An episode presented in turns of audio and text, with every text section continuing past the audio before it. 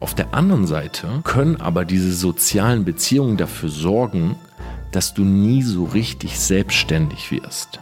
Weil Selbstständigkeit, also Dinge proaktiv zu erledigen, lernst du am besten, wenn du mal ins kalte Wasser geworfen wirst.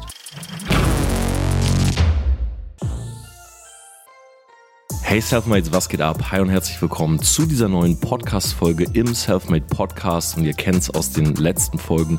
Auch diese wird tatsächlich live gestreamt auf Clubhouse. Ich habe hier gerade so meinen Schreibtisch. Ich weiß nicht, ob ihr diese Schreibtische kennt, aber ich habe so einen, den kann man elektronisch hochfahren.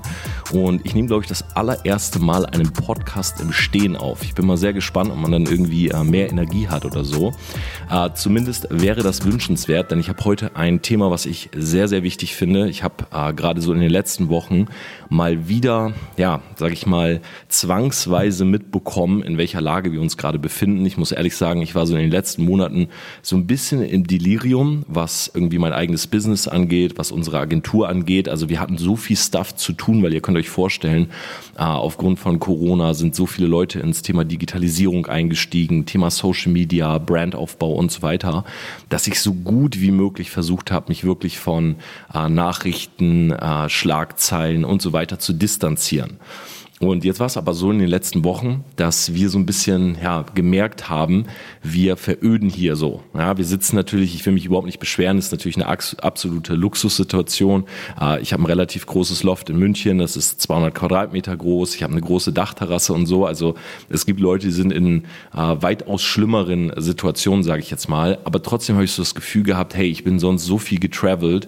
Irgendwie würde ich total gerne mal wieder raus. So, ich würde mal gerne wieder einen Trip machen. Ich würde mal gerne wieder wieder was sehen, äh, mal unterwegs sein. Ich war in den letzten Jahren wirklich in Dubai, ich war in Hawaii, ich war in Abu Dhabi, in, äh, weiß ich nicht, Bora Bora, in Cancun, in Mexiko. Also wir sind wirklich all around the globe gewesen. Und ich war auch innerhalb von Deutschland voll viel unterwegs. Also für mich ist halt so dieses jede Woche einmal Koffer packen eigentlich völlig normal gewesen. Und jetzt bin ich tatsächlich fast ein Jahr nur zu Hause und ich habe mich wirklich so gut es geht an äh, Corona-Richtlinien äh, und so weiter gehalten. Ich bin wirklich gar nicht getravelt, auch nicht innerhalb von Deutschland, wenn es nicht unbedingt sein musste. Und habe aber jetzt das Gefühl gehabt, hey, ich will jetzt einfach mal raus. So, gar kein Problem, auch irgendwelche Corona-Tests zu machen und so weiter. Aber vielleicht mal für zwei Wochen, einen Monat irgendwo anders zu sein. Weil ich muss ehrlich sagen, das passt extrem gut zu meinem Lebenskonzept. So, ich habe immer große Entscheidungen und große Veränderungen getroffen, wenn ich irgendwo unterwegs war. Und das war schon immer so bei mir, ja, weil diese neuen Eindrücke, dieses, wenn du von zu Hause mal wegkommst, so nicht dein Schreibtisch, nicht dein Bett, äh, nicht die gleichen Leute, natürlich ist es automatisch so, dass du auch auf andere Ideen kommst, ne? dass du auf einmal weiter denkst, dass das deinen Horizont erweitert. Aber wenn du beispielsweise mal in irgendeinem geilen Hotelzimmer bist, so eine heftige View hast, wie du sie zu Hause vielleicht nicht hast, dann schaust du da raus und denkst, hey, weißt du was? Es gibt Leute, die wohnen hier jeden Tag. So. Und das macht total viel möglich, das einfach mal so für dich selber zu visualisieren. Und ich habe jetzt so die letzten Wochen gemerkt, ich will mal wieder raus, ich habe da Lust drauf, aber es ist ja extrem schwer geworden. Ja, ich sag's euch ehrlich, wir wollten nach Abu Dhabi fliegen für eine Woche. Ich habe dann mitbekommen, dass du tatsächlich gerade in Abu Dhabi, wenn du da ankommst, zehn Tage in Quarantäne musst. Das heißt, bevor du überhaupt in Abu Dhabi etwas machen kannst, also dort rausgehst in die Stadt und so weiter, bist du zehn Tage in deinem Hotel in Quarantäne. Und das macht natürlich überhaupt keinen Sinn, wenn du da jetzt irgendwie in der Nacht, keine Ahnung, 400, 500 Euro bezahlst und dann im Endeffekt dort im Hotel eingesperrt bist. Dann habe ich mir gedacht, okay, dann kann ich halt auch in München bleiben. So. Und dann habe ich aber äh, aufgrund dessen so wieder angefangen, so ein bisschen Nachrichten zu lesen. Und ich bin tatsächlich an einer Nachricht hängen geblieben und das möchte ich mit euch teilen, nämlich hat ein Neurowissenschaftler, der heißt Alexander Stahn. Der ist eigentlich jemand, der so ähm, ja, bei den Polarforschern unterwegs ist, ja, der untersucht sozusagen die Psyche von Leuten, die in der Antarktis sind, die mehrere Monate äh, sozial isoliert sind. Und der hat ein Interview gegeben und in dem Interview sagt er, das ist eine ähnliche Situation, wie wir es eigentlich gerade zu Corona haben. Und dann geht es darum, dass bestimmte Arsenale in unserem Gehirn tatsächlich schrumpfen, wenn wir sozial einsam sind. Ja, das heißt also, wenn wir immer nur zu Hause sitzen, wenn wir keine sozialen Kontakte haben, dann schrumpfen in unserem Gehirn Arsenale, die normalerweise dafür da sind, mit anderen Leuten zu interagieren, mit anderen Leuten zu kommunizieren und deshalb diese, sage ich mal, relativ bolte, plakative Überschrift ähm, verdummen wir eigentlich, wenn wir einsam sind. Ja, weil natürlich ist es nicht gut, wenn bestimmte äh, Arsenale da jetzt irgendwie schrumpfen, kleiner werden, wenn unser Gehirn im Endeffekt darunter leidet, dass wir zu Hause sitzen. Und mir ist eine Sache eingefallen, die eigentlich perfekt dazu passt. Und ich habe dann auch ein bisschen recherchiert und das möchte ich an dieser Stelle mit euch teilen. Bei mir ist es nämlich so, als ich Kind war, ähm, ich bin relativ einsam groß geworden. So, das heißt, ich bin Einzelkind, also ich habe keine Geschwister und meine Eltern haben halt, als ich Kind war, sehr, sehr viel gearbeitet. So, meine Mutter hat eine eigene Zahnarztpraxis, mein Vater bei der, bei der Bundeswehr, der ist manchmal nächtelang nicht nach Hause gekommen, musste dort bleiben, hatte auch einen sehr langen Weg zur Arbeit und so weiter. Und ich saß viel halt so alleine einfach in meinem Kinderzimmer oder meine Großeltern haben auf mich aufgepasst. Und das war im Endeffekt so, bis ich so ja, 14, 15 Jahre alt war. Ja, dann irgendwann war das so uncool, wenn die Oma dann irgendwie bei uns zu Hause immer chillt. Dann habe ich gesagt, ey Oma, du musst nicht mal da sein. So, ich kann Schlüssel mitnehmen. Du musst mir nicht die Tür aufmachen. Du musst mir auch nicht mehr Essen kochen. Ja, dann wollte man vielleicht auch mal einen Kollegen mitnehmen oder vielleicht auch mal das weibliche Geschlecht. Und ähm, ja, da war das einfach nicht mehr cool, so wenn Oma und Opa zu Hause chillen und dir das Essen machen. Und dann war es halt so, dass ich so ein bisschen so ein Schlüsselkind halt war was im Endeffekt einen Schlüssel hatte. Ich bin nach Hause gekommen, ich habe mich vor den Rechner gesetzt und meine Eltern, meine Mutter ist dann so 18, 19 Uhr gekommen und mein Vater relativ spät, so 20 Uhr oder halt auch oftmals gar nicht. Und der Punkt ist aber der, dass obwohl ich ähm, ich sage jetzt mal so, relativ früh auf mich allein gestellt war oder relativ einsam war, ich aber nie Dinge übernommen habe. Ja, das heißt, ich sage das auch frei raus, ich bin schon ein relativ verwöhntes Einzelkind gewesen. Äh, ich habe mir irgendwie nie Essen gekocht selber, ich habe nie irgendwie den Müll rausgebracht oder so. Ähm, das haben tatsächlich immer meine Eltern für mich gemacht. Und es war bei uns auch nicht so ein großes Thema. Also meine Eltern haben nie so gesagt, okay, hey Torben, helf doch mal mit oder mach doch mal dieses und jenes. Die haben mich immer so meine Sachen machen lassen und haben mir aber immer so ein Environment, so eine Umgebung gebaut, die für mich eigentlich optimal war. So, dass ich nie etwas tun musste. Und in der Schulzeit, also viele kennen ja diese Geschichte, ähm, war ich halt wirklich ein Außenseiter. Also ich war so ein richtiger Computer-Nerd. Ich äh, bin da völlig drin hängen geblieben, als ich mit zwölf meinen ersten Rechner hatte. Und dann bin ich aber trotzdem, und weil meine Eltern im Endeffekt, klar, die waren zu Hause, aber wir hatten nie so die super enge Verbindung, sage ich jetzt mal. Also bei uns ist alles cool, aber wir sind auch cool damit, wenn jeder so sein Ding macht und wir uns einmal im Jahr sehen. So, wir lieben uns trotzdem, aber es ist jetzt nicht so, dass ich ständig mit meinen Eltern telefoniere oder dass sie jetzt so in jedem Schritt eingeweiht sind und genau wissen, was ich mache und so weiter. Und als ich dann 19 war, ich bin einmal sitzen geblieben in der, ich glaube, 11. Klasse oder so. Äh, und ich mein Abitur hatte, war das allererste, was ich wollte, unbedingt weg von zu Hause. Und das war sehr, sehr spannend für mich, weil ich bin ja dann nach London gezogen für ein Dreivierteljahr und von London aus quasi direkt nach Oldenburg. Also ich habe dann sozusagen mein, mein Abi gehabt. Ja, ich bin nicht mal mehr zum Abi-Ball. Ich bin direkt in den Flieger. Ich bin nach London. Ich war ein Dreivierteljahr dort und hatte meine erste eigene Wohnung. Und meine erste eigene Wohnung war für mich, also das war völlig neu. Ich meine, viele von euch, äh, die sich diese Folge hier anhören, die kennen das vielleicht oder sind selber schon äh, durch diese Phase durch. Aber wenn du das erste Mal so merkst, hey, hey, dreimal am Tag essen ist echt viel so, ne? Also man muss das irgendwie aus dem Kühlschrank holen, man muss das vorbereiten, man muss einkaufen gehen, man muss kochen, aber man muss sich um auf einmal so Dinge kümmern, wo man vorher gar nicht drüber nachgedacht hat, ne? Alleine sowas wie Wäsche waschen. Okay, jetzt äh, Wäsche waschen ist es ja nicht getan, dann musst du dir irgendwie trocknen und aufhängen und bügeln und bis du die Hose dann mal wieder anhast, das sind voll viele Sachen gewesen, wo ich dann so gedacht habe, hey, fuck, hat das eigentlich echt meine Ma immer gemacht abends oder also es waren voll viele so kleine Aufgaben, wo ich mir so dachte, wann haben meine Eltern die eigentlich erledigt und warum hatte ich damit noch nie Berührung? Ja, ich will jetzt mal von so riesigen Themen wie beispielsweise Steuern äh, oder sowas mal komplett weg. Ne? Das sind nochmal ganz andere Baustellen. Aber allein diese kleinen Haushaltssachen waren übelst viel für mich. Und in London habe ich mehr oder weniger so ein bisschen drauf geschissen. Ne? Ich habe dann immer die gleichen Sachen getragen. Ich habe mir immer neue Klamotten bei H&M gekauft oder so. Und habe aber schon so gemerkt, okay, da gehört schon eine Menge dazu, wenn du so alleine wohnen willst. Jetzt bin ich von London wiedergekommen und bin in meine erste eigene Wohnung in Oldenburg. So, und da fing eigentlich der Pain richtig an. So, auf einmal musst du zum Amt gehen, du musst dein Perso äh, irgendwie ändern, musst die, musst die Stadt äh, wechseln und so weiter. Also es waren so viele Dinge, die auf einmal kamen. Dann habe ich hier irgendwie eine Mahnung bekommen und GZ-Gebühren und alles Mögliche, bis du dann wirklich mal alleine wohnst und alles ist eingerichtet. Äh, alleine, ich war, glaube ich, hundertmal bei Ikea oder so. Ich habe jedes Mal eine Gabe gekauft, dann einen Löffel, dann ein Bild, dann eine Vase und irgendwann habe ich mir gedacht, okay, fuck it. Ich will jetzt hier einfach leben. Ja, das ist meine erste eigene Wohnung. Es muss nicht perfekt sein. Und ich will jetzt anfangen, hier mein Ding zu machen. Und ich war zu dem Zeitpunkt immer noch so ein PC-Nerd. Das heißt, um euch mal so ein bisschen, also zeitlich einen Frame zu geben, ich war 21 Jahre alt, hatte meine erste eigene Wohnung in Oldenburg und ich hatte aber bis dato sehr wenig soziale Kontakte. Ja, in meinem Buch beispielsweise erzähle ich euch auch warum. Also ich habe viele schlechte Erfahrungen gemacht. Ähm, ja, ich wurde teilweise immer so von Kids, die so ein Jahr älter waren, so ein bisschen verarscht. Mir wurden Sachen geklaut und ich weiß nicht, ich habe nie so richtig den Draht zu Leuten gehabt. Und ich glaube, deshalb bin ich auch so ein Lonely Wolf geworden. So, ich mag das total gerne, wenn ich alleine bin. Ich mag zum Beispiel Abende wie diesen jetzt. Ne? Matthias ist gerade nach Hause gefahren, wir haben bis gerade noch Agentur gemacht und jetzt ist es 21.21 Uhr, 21, glaub, nee, 22.21 Uhr und ich stehe hier und ich nehme diesen Podcast auf. So, und ich mag das einfach, dieses, okay, jetzt kann ich so meine Sachen machen, meine To-Dos, so ein bisschen richten, ein bisschen brainstormen.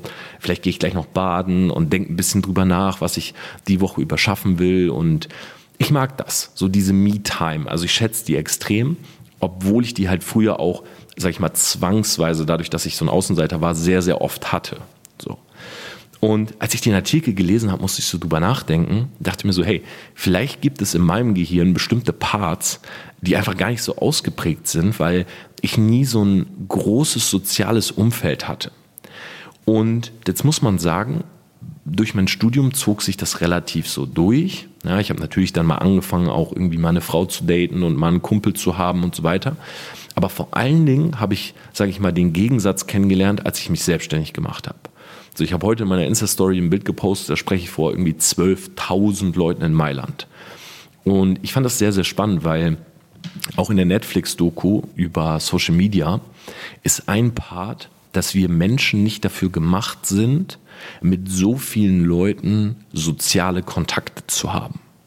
Und das ist mir jetzt irgendwie im Kopf geblieben, weil ich mir so dachte, krass eigentlich, bei mir früher war es so, ich war das, das, das eine Maxim, so, ich habe fast gar keine sozialen Kontakte gehabt und ich habe nicht mal irgendwie so eine krasse Bindung zu meinen Eltern oder so gehabt. Und dann gab es aber auch eine Zeit, und ich würde sagen, ich stecke in der wahrscheinlich immer noch relativ drinne, wo ich sehr, sehr viele soziale Kontakte habe. Also wo mich viele Leute anschreiben, sich treffen wollen, äh, wo ich auch ständig irgendwie neue Leute hier sitzen habe und so. Und manchmal überfordert mich das völlig. Ja, also manchmal denke ich mir so, wenn ich in meinen Plan gucke, und ich sehe, dass jeden Tag Besuch kommt. Ja, und das sind wirklich auch gute Freunde von mir. Ja, und wo ich mich sehr darauf freue, dass die da sind. Aber manchmal gucke ich so in meinen, in meinen Kalender und denke mir, hey shit, ich habe mir irgendwie zu viele Sachen gelegt. So kennt ihr diese Situation, wo man sich so denkt, oh, morgen habe ich um 12, um 14 Uhr, um 18 Uhr, um 22 Uhr ein Treffen. Es ist irgendwie, also ich habe auf alle diese Leute Lust, aber es ist irgendwie too much weil ich mir in dem Moment, jetzt heute Abend, wo ich diese Me-Time habe, denke, shit, die werde ich morgen nicht haben. Und irgendwie mag ich den Gedanken nicht. So, ich mag diesen Gedanken von, mein Tag geht bis, und es ist mir eigentlich auch egal, wie lange, aber dann habe ich Zeit für mich. So, ich mag das nicht, wenn der ganze Tag so ausgebucht ist und ich weiß schon, ich werde irgendwann ins Bett fallen und ich habe vielleicht noch meine fünf Minuten, wo ich nachdenke und that's it. Und da habe ich über ein anderes Thema nachgedacht, was direkt in Bezug dazu steht, nämlich das Thema der Kontrollüberzeugung. Im Englischen heißt das Locus of Control. Da gibt es riesige Wissenschaften zu. Ah, ich habe da neulich auch mal ein sehr spannendes YouTube-Video zugesehen. Und was im Endeffekt diese Kontrollüberzeugung oder diese Wissenschaft dahinter beschreibt, ist Folgendes. Wenn wir Kind sind, und ich meine jetzt wirklich Kind, Kind, okay, wir kommen auf die Welt, ähm, wir sind Baby. So.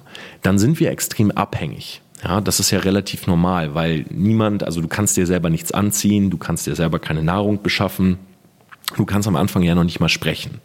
Das heißt, du bist darauf angewiesen, dass andere Leute dir helfen. Ja, das heißt External uh, Locus of Control. Ja, also die Kontrolle sozusagen, die Kontrollüberzeugung kommt von draußen. So, danach, wenn wir halt groß werden, kommt es halt sehr drauf an. Einige Leute behalten diese Kontrollüberzeugung external, andere schaffen das, sie irgendwann intern zu bekommen. Was ist damit gemeint? Ganz klar. Wenn du, stell dir vor, du bist drei Jahre alt. Okay, deine Eltern müssen dir die Sprache beibringen, dich anziehen, dich füttern müssen dich rausnehmen an die frische Luft, morgen müssen dafür sorgen, dass du genug isst, genug trinkst und dass du im Endeffekt überlebst. So, deine Eltern sagen dir, wann du zu schlafen hast und wann du wach bist, wann es zu Oma geht und wann dieses und jenes gemacht wird. Ja, du selber hast eigentlich nur die Möglichkeit zu schreien, wenn dir irgendwas nicht gefällt oder so. Aber den Ton geben deine Eltern an. Das heißt, als Baby in deinem Kopf ist aber auch, die Eltern geben vor, was passiert. Ja, du gibst als Baby die Kontrolle ab. Und du gehst davon aus, dass nur etwas passiert, wenn deine Eltern oder deine Großeltern oder wer auch immer dich großzieht, wenn die sozusagen etwas machen. So. Jetzt später werden wir in ein System gegeben, wo wir vielleicht in den Spielkreis gehen, dann zur Schule, äh, danach ins Studium, äh, Ausbildung, dann haben wir unsere Arbeit und so weiter. Dieses System gibt uns ebenfalls sehr, sehr viel vor. Das heißt, ein klassischer Arbeiter, der um 9 Uhr zur Arbeit geht und um 5 Uhr nach Hause, man nimmt ja immer gerne dieses Beispiel 9 to 5, der geht davon aus, dass wenn er seine Arbeit macht, er seinen Lohn bekommt. Ja, das ist eine externe Kontrollüberzeugung. Das heißt, er holt sich nicht den Lohn, ja, er geht nicht irgendwie zu seinem Arbeitgeber und zieht das vom Konto ein oder so, sondern der Arbeitgeber hat einen Dauerauftrag und der Dauerauftrag schickt das Geld an dein Konto. So. Das ist auch external. Und dann fängt man aber irgendwann an, so im Teenageralter, auch für bestimmte Dinge die Kontrolle zu übernehmen. Ja, beispielsweise, oder ein sehr gutes Beispiel dafür ist es, sich einen Partner zu suchen. Ja, in vielen Kulturen ist es ja beispielsweise so, dass man noch zwangsverheiratet wird ja, oder dass einem der Partner vorgestellt wird. Das heißt, es gibt ähm, ich, ich glaube, das gibt es auf jeden Fall noch in bestimmten Regionen auf dieser Welt, gibt es Areas, wo du dir selber den Partner nicht aussuchst, suchst, ja, oder wo dir bestimmte Partner zur Wahl gestellt werden. Und ich sag mal so, im kleineren Rahmen gibt es das auch hier. Weil tendenziell ein Hollywood-Star will am liebsten einen anderen Hollywood-Star heiraten. Ja, und wenn du ne, aus einer bestimmten Familie kommst, keine Ahnung, eine wohlhabende Familie, ist es ja oft so, man bleibt in seinen Reihen. So, das ist ja auch relativ normal, weil die Reihen bestimmen ja auch so ein bisschen das soziale Umfeld. Und ja, ich sag mal, gerade so vor Tinder und Lavu blieb man halt oft in diesen Konstruktionen, weil man diese Leute einfach sonst gar nicht kennengelernt hat. Ja. Und ich finde, das ist ein sehr, sehr spannender Faktor, weil, und jetzt kommt der Punkt, warum ich überhaupt diese Folge aufgenommen habe. Im Endeffekt ist es so, wir lernen die meisten Dinge durch soziale Kontakte. Ja, das ist nachgewiesen. Das heißt, ähm, nimm mal alle großen Sachen, die du im Leben gelernt hast, deine Sprache, vielleicht einen Führerschein, ähm, ja, damals Vokabeln, Englisch und so weiter. Du lernst es ja nicht, indem du in einem Zimmer sitzt, ja, du machst die Tür zu und du denkst einfach nur nach und auf einmal kannst du eine Sprache. Nein, du hast ein Buch, du hast einen Lehrer, du hast einen Fahrschullehrer und so weiter und der zeigt dir, wie Dinge funktionieren.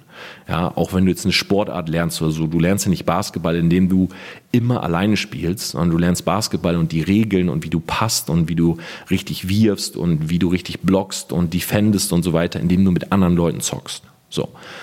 So, das ist auf der einen Seite soziale Beziehungen. Auf der anderen Seite können aber diese sozialen Beziehungen dafür sorgen, dass du nie so richtig selbstständig wirst.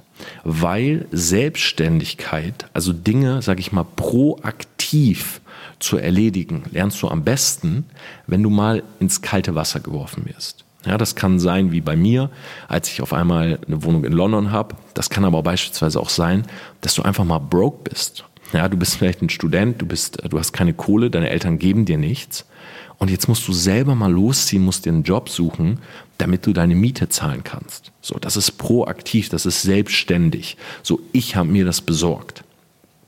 Das Ding dabei ist jetzt aber folgendes.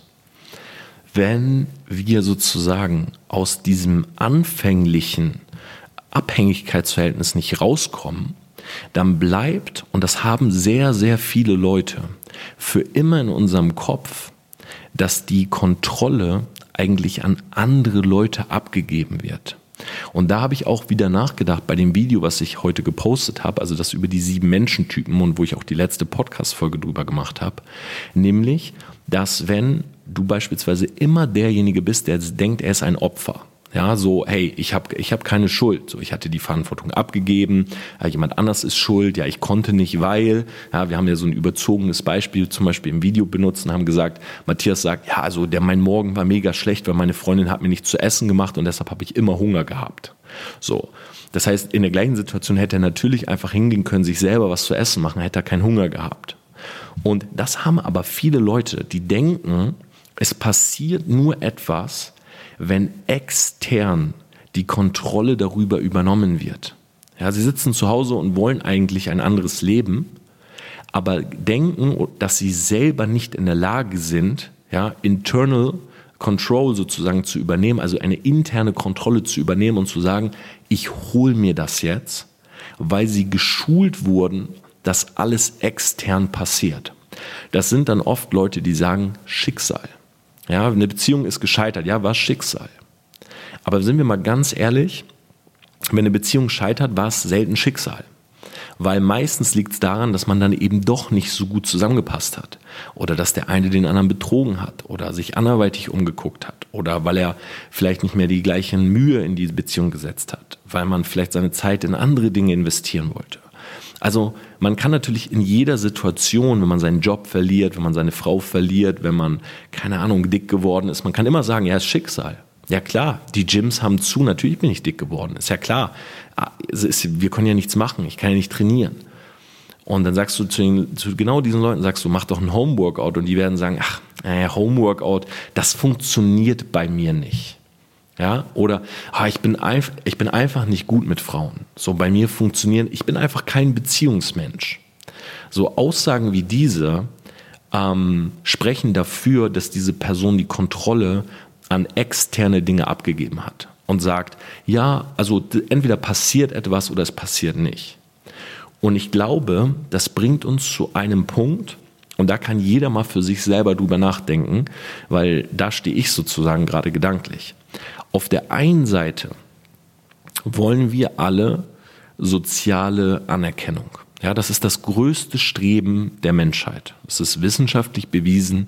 Es gibt nichts, was uns mehr gibt als soziale Anerkennung. Ja, das heißt beispielsweise, wenn jemand unsere Bilder liked, wenn unsere Bilder kommentiert werden bei Instagram, wenn ein Musiker auf der Bühne steht und ihm wird zugejubelt, wenn eine Frau Blumen von einem Mann bekommt, ähm, wenn alle Freunde zum Geburtstag gratulieren und es niemand vergisst, weil man auf der Party ist und man ist auf der Party einfach die beliebteste Person, mit der jeder reden will und so weiter. Ja, ich könnte jetzt unendliche Beispiele bringen.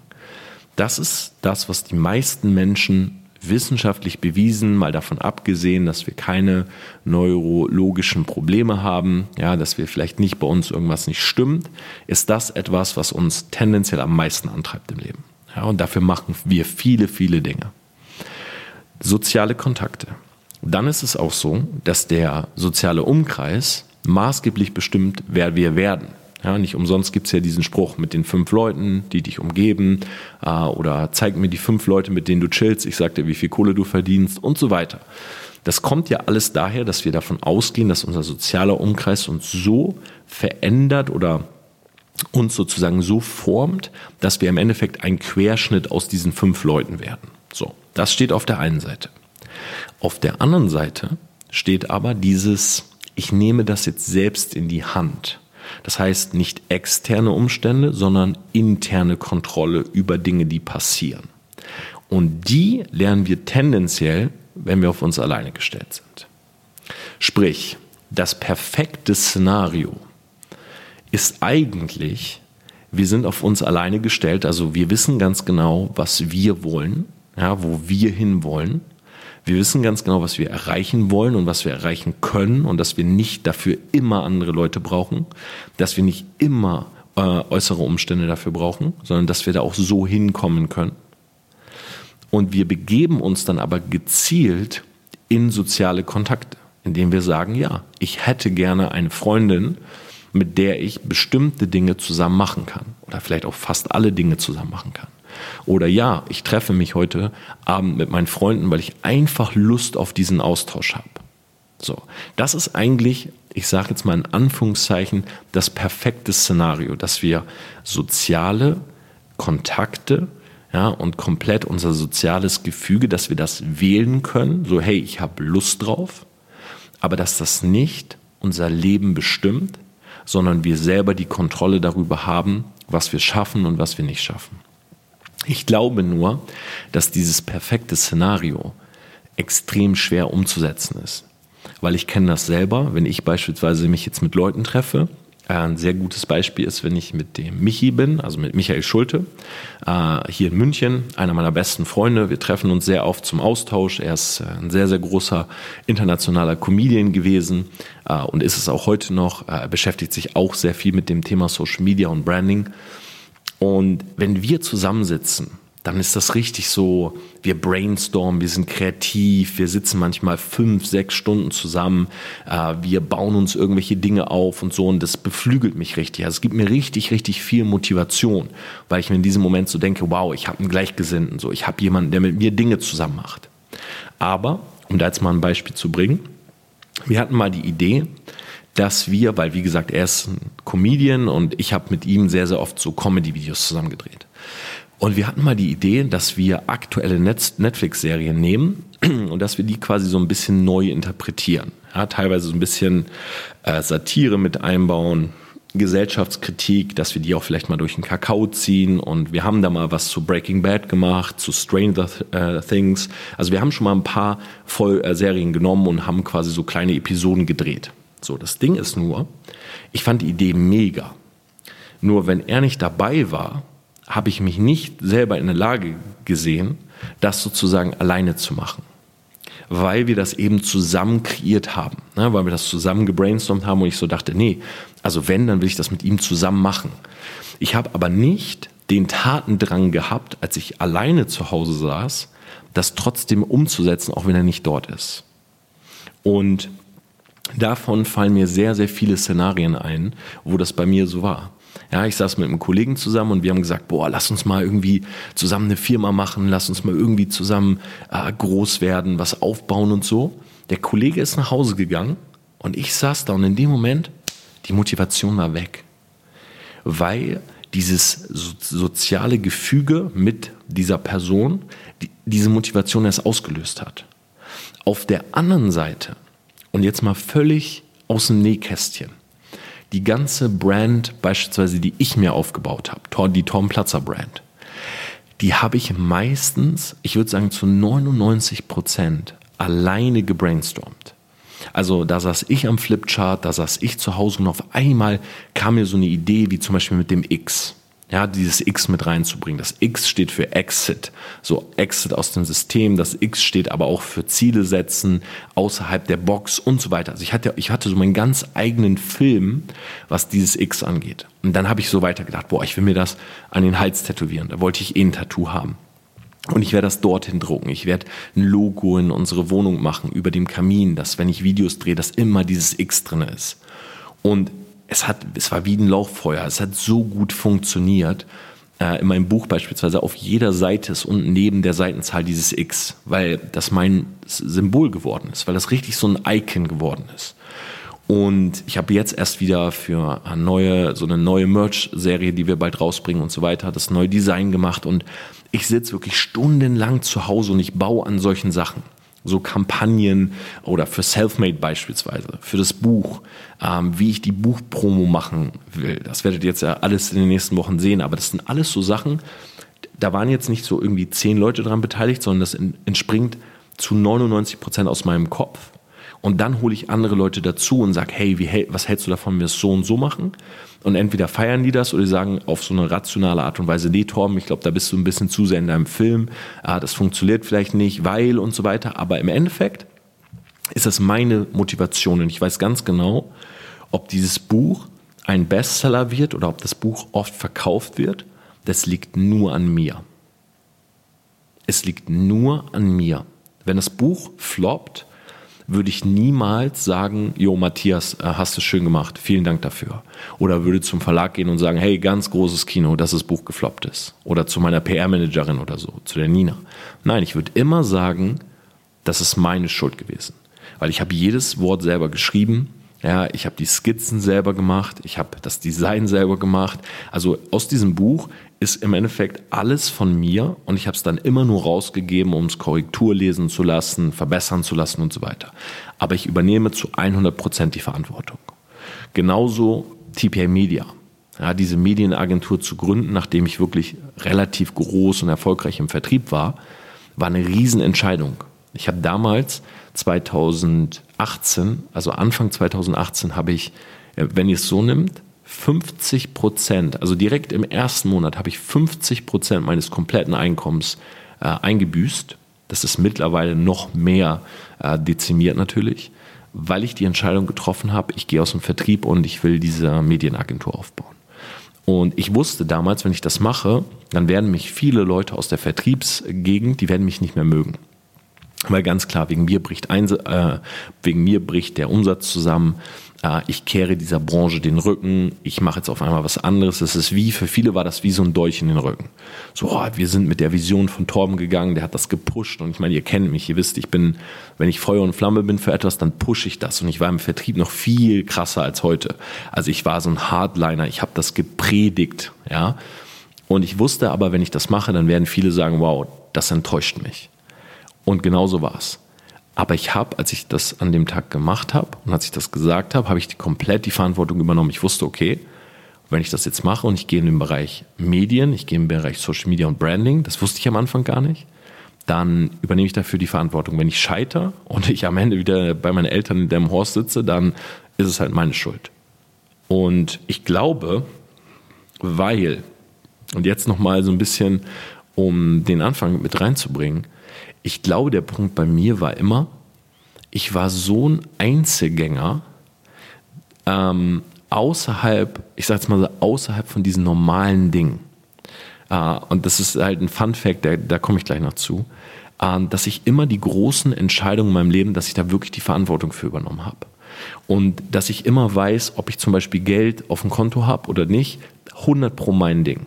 So, ich habe heute wieder, ohne Namen zu nennen, zu jemandem gesagt, der auch immer so ein bisschen äh, struggelt, äh, monetär sich was aufzubauen, habe ich gesagt, ey Bro, weißt du was? Ob du Geld verdienst oder nicht, liegt an nichts. Es liegt nicht an Corona, an deiner Reichweite. Es liegt nicht darum, ob dein Thema gerade fancy ist oder ob das gerade nicht mehr so im Hype ist oder so. Es liegt nur an dir. Aber es ist nichts einfacher, als in deiner Situation Geld zu verdienen. Und dann gebe ich ihm zwei, drei Dinge und dann sagt er, ja, du hast 100 pro Recht aber er möchte diese Kontrollüberzeugung immer noch, oder er denkt, diese Kontrollüberzeugung wäre immer noch extern. So, es muss von außen etwas passieren, damit ich Geld verdiene, beispielsweise. So, und bei mir war es aber so, ich war, was das angeht, immer ein Einzelgänger. So, ich habe alle Veränderungen sozusagen aus mir heraus und ich habe jedes Mal auf die Fresse bekommen. Ja, das erste Mal, als ich mich verändert habe, also als ich zu Hause ausgezogen bin, haben meine Eltern zu mir gesagt, Tom, du bist verrückt. Warum willst du jetzt nach London?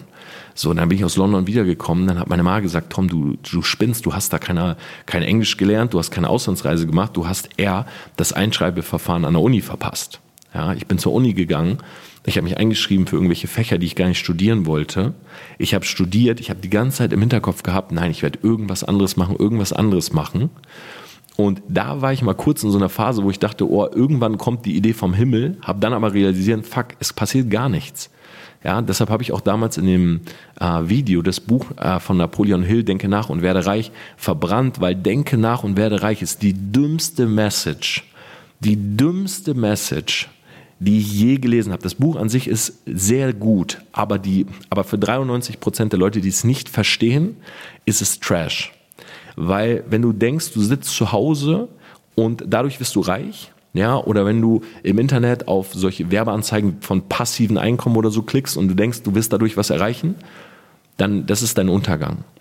Davon wirst du nicht, nichts schaffen. Ja, du kannst nicht zu Hause sitzen äh, und dann kommen Geldsäcke vom Himmel. Das wird nicht passieren. Das passiert, kann ich dir genau sagen, wenn du Warren Buffett bist und du hast Millionen und Milliarden auf deinem Konto und du sitzt zu Hause, ja, der Businesspartner von Warren Buffett, äh, Charlie Munger, der hat das immer gesagt, Assiduity, der hat immer gesagt, wenn ich nicht weiß, wie ich weiterkomme, setze ich mich zu Hause auf meinen Arsch, Assiduity, denke nach und dann komme ich auf die Lösung. Etwas, was die meisten Menschen nicht tun. Also einfach sich mal hinsetzen, nachdenken. Problem ist, die meisten Menschen haben nicht die Möglichkeit, nur nachzudenken und zu investieren. Die meisten Menschen müssen tatsächlich ihre Hände nehmen und müssen mal was bewegen, bevor sie dahin kommen. Und deshalb feiere ich diese Message, denke nach und werde reich nicht, weil wenn du nur zu Hause sitzt und darüber nachdenkst, wie es ist, einen Porsche zu fahren, wie es ist, in einer Villa zu wohnen, wie es ist, mit Laptop an einem Strand zu sitzen, dann wirst du de facto nie in einem Porsche sitzen, in dieser Villa wohnen oder am Strand mit dem Laptop chillen, wenn du nicht irgendwann aufstehst und anfängst, was zu machen.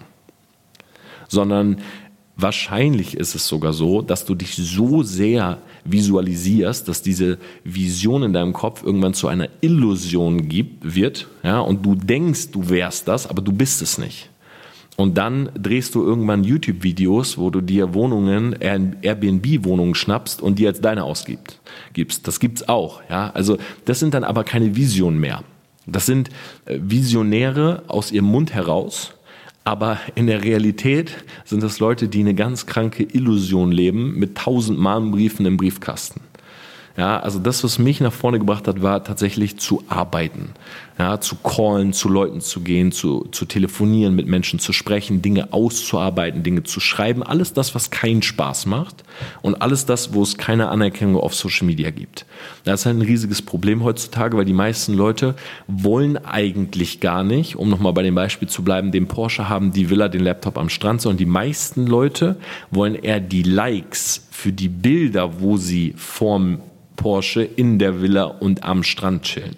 Also das ist ein riesiger Unterschied. In dem einen Szenario willst du in einen Lifestyle kommen, wo du das hast. In dem anderen willst du im Endeffekt nur vorgeben, diesen Lifestyle zu haben, damit du die Anerkennung einfährst. Das reicht ja den meisten Leuten.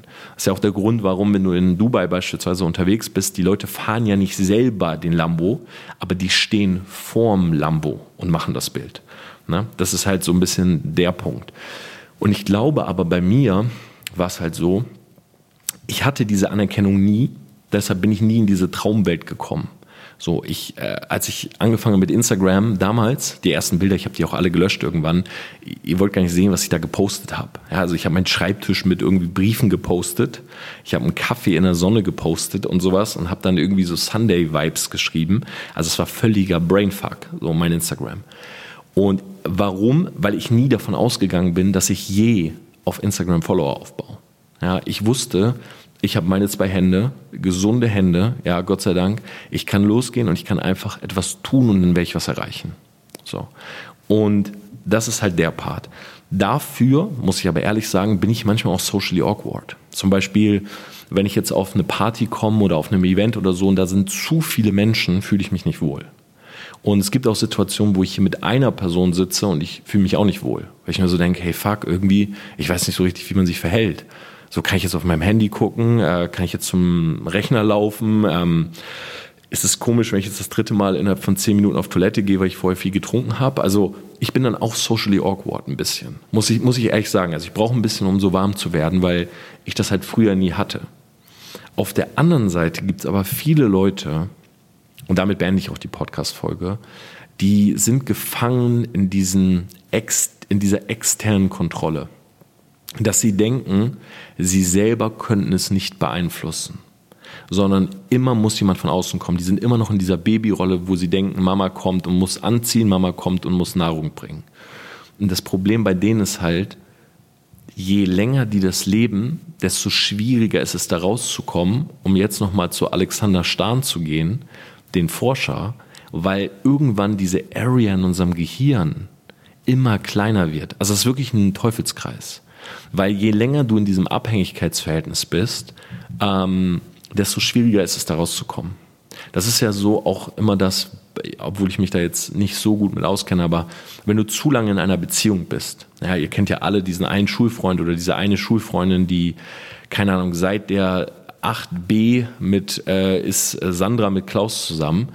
Und Sandra und Klaus sind irgendwann 29 und dann ähm, merkt Sandra, Klaus hat sie äh, doch betrogen letzten Sommer und macht Schluss. Und Sandra kommt gar nicht klar auf ihr Leben, weil sie ist seit gefühlt ihrem kompletten Leben mit diesem Typen zusammen. So. Und dann merkt sie halt, das war ein so krasses Abhängigkeitsverhältnis, dass du einfach neu lernen musst zu leben, weil jetzt bist du auf einmal alleine. Oder du gibst dem Typen halt noch eine zweite, dritte, vierte Chance und du bist dann irgendwann alleine. Aber irgendwann bist du halt alleine. Und das ist halt sehr, sehr schwierig weil natürlich diese Area von ich mache alleine Dinge, ja auch in unserem Kopf, äh, diese Area von ich kann alleine Dinge bewirken, ich kann alleine Dinge äh, vorantreiben, verändern und so weiter, ist natürlich sehr klein geworden, weil wir die nicht trainieren. Gehirn ist wie ein Muskel. Ja, Leute, die beispielsweise jeden Tag äh, komplexe Aufgaben lösen, übrigens nicht sowas wie Kreuzworträtsel und äh, äh, wie heißt das, Sudoku oder so, das ist auch wissenschaftlich bewiesen, dass das tatsächlich unser Gehirn gar nicht stimuliert. Ja, also äh, falls deine Oma, meine Oma, mein Opa haben immer gesagt, sie machen Kreuzworträtsel, damit sie fit bleiben. Äh, ich habe mich damals immer gefreut, aber weiß heute, dass das tatsächlich unser Gehirn nicht wirklich trainiert. Aber komplexe Aufgaben zu lösen, also kreative Aufgaben am Flipchart, äh, Probleme zu lösen und so weiter, das trainiert uns. So. Nur klar, hast du das seit 20 Jahren nicht gemacht, musst du erstmal wieder reinkommen ja, musst du erstmal wieder anfangen, das aufzubauen. Das ist wie wenn du irgendwie zehn Jahre hier im Gym warst und du willst dann irgendwie Sit-Ups machen und, äh, wie heißt das hier, Klimmzüge, willst du nicht schaffen. Ja, kriegst dich nicht einmal hoch. Und musst halt wahrscheinlich mit Gegengewicht starten und so weiter. Äh, wie ich das übrigens gemacht habe vor zwei Jahren, weil ich halt auch keine Klimmzug, äh, keinen Klimmzug konnte und dann irgendwie so 44 Kilo Gegengewicht äh, ha haben musste, damit ich den ersten schaffen kann. Aber so ist es dann halt im realen Leben. Und ich glaube, die Quintessenz dieser Folge ist folgende. Sich selber mal zu überlegen, okay, Locus of Control, könnt ihr alle mal googeln, Kontrollüberzeugung, External, Internal, also gibt sehr, sehr viele äh, verschiedene Sachen drüber, verschiedene Artikel, ist ein super spannendes Thema. Zusammengefasst ist es halt das. Entweder glaubst du, der Outcome von etwas, also das Resultat von etwas, das kannst du selber in die Hand nehmen, du hast die Kontrolle, oder du glaubst in Situationen, nur jemand anders hat darüber die Kontrolle, wie es bei dir ausgeht. So. Ich glaube, es ist sehr gut, möglichst viele Parts in seinem Leben intern behandeln zu können. Ja, du hast die Kontrolle über wie fit du bist, was du isst, ob du Sport machst, ob du wohlhabend wirst, ob du nach vorne kommst und so weiter. Das, du bist dafür verantwortlich. Dann musst du aber trotzdem lernen, und das ist beispielsweise der Part, wo ich drinne bin. Persönlichkeitsentwicklung geht ja immer weiter, ist ja nie abgeschlossen. Und zwar dich dann auch gezielt in soziale Situationen zu begeben, weil in diesen lernst du halt auch sehr viele Dinge, nämlich von Erfahrungen anderer Menschen. Beispielsweise müssen wir nicht von einem Auto angefahren werden, um zu wissen, dass wir an der Straße lieber einmal nach links und rechts schauen, bevor wir rübergehen. Ja, das ist Gott sei Dank so, dass wir eben nicht selber mal die Erfahrung gemacht haben müssen. Ja, wenn Auto uns trifft, dann haben wir, äh, haben wir irgendwie Schmerzen, sondern wir wissen durch andere Leute, die angefahren wurden, dass es halt Schmerzen verursacht. Und deshalb gucken wir links, rechts. Und das kannst du auf viele andere Dinge in deinem Leben auch beziehen. Nur musst du das dann halt an der einen oder anderen Stelle lernen. Yes. Das war es an dieser Stelle, Selfmates. Ich fand das Thema sehr, sehr spannend. Ich wollte euch auch mal so ein bisschen teilen, äh, wie es tatsächlich bei mir war, als ich groß geworden bin. Und ähm, denkt immer dran, wenn man sich sowas anguckt und äh, wenn ihr zum Beispiel meine Geschichte seht, auch mit Social Media und wie das in den letzten drei bis fünf Jahren irgendwie alles so groß geworden ist und so, ihr müsst euch immer überlegen, ja, darüber habe ich die Kontrolle und es hat gut funktioniert, aber auch ich habe woanders wieder Defizite. Ja, also kein Mensch kann alle Dinge gut. So, und das, wo du gerade gut drin bist und auf andere Dinge schaust und dir so denkst, boah, fuck, da wäre ich so gern gut drinne, das denkt vielleicht die gleiche Person, die du gerade anschaust, über die Sache, wo du eben gut drin bist. Ja, und wir sind alle ähm, keine Master of all Trades, sagt man im Englischen. Ja, wir können alle nicht irgendwie alles perfekt, sondern wir haben alle unsere Dinge, wir haben alle unsere äh, Defizite, wir haben alle Sachen, die wir eben nicht so gut können. Und es ist halt voll wichtig, einfach zu wissen, was man kann, was man nicht gut kann und da eben seine Prio drauf zu setzen, sich damit wirklich was aufzubauen. Aber ich glaube tendenziell in so vielen Situationen wie möglich eine Verantwortung zu übernehmen, die Kontrolle zu übernehmen, zu sagen, okay, das ist jetzt nur mein Ding, ob top oder flop, it's me. So, ich bestimme das. Ich glaube, das ist eine sehr, sehr gute Charaktereigenschaft und das wird dich im Leben auch sehr weit bringen. In diesem Sinne, wir hören uns nächste Woche Mittwoch. Selfmade, mach's gut, danke fürs Zuhören und schreib mir gerne bei Instagram Feedback zu dieser Folge. Mach's gut.